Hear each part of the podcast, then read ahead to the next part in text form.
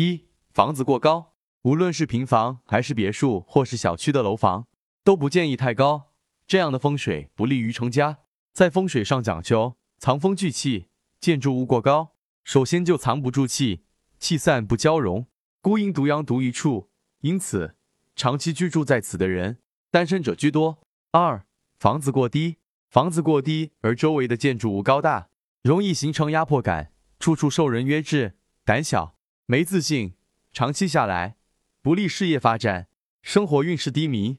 这样的房子属于阳气不佳，在风水上不会形成桃花，因此缘分难遇，婚姻难长久。三、房子空间狭隘，在风水上说，房子小容易聚财，长期居住在空间大的房子内，房顶又低的房子中，感情难长久，脾气急躁不安，与人难以友善相处，与谁恋爱都不长久。四。房屋中央脏乱，房子的中央是一房之主的位置，洗干净明亮。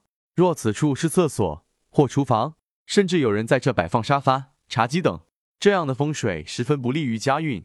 家中要有夫妻才叫家，没有另一半的家，事实上只不过是你睡觉吃饭的地方。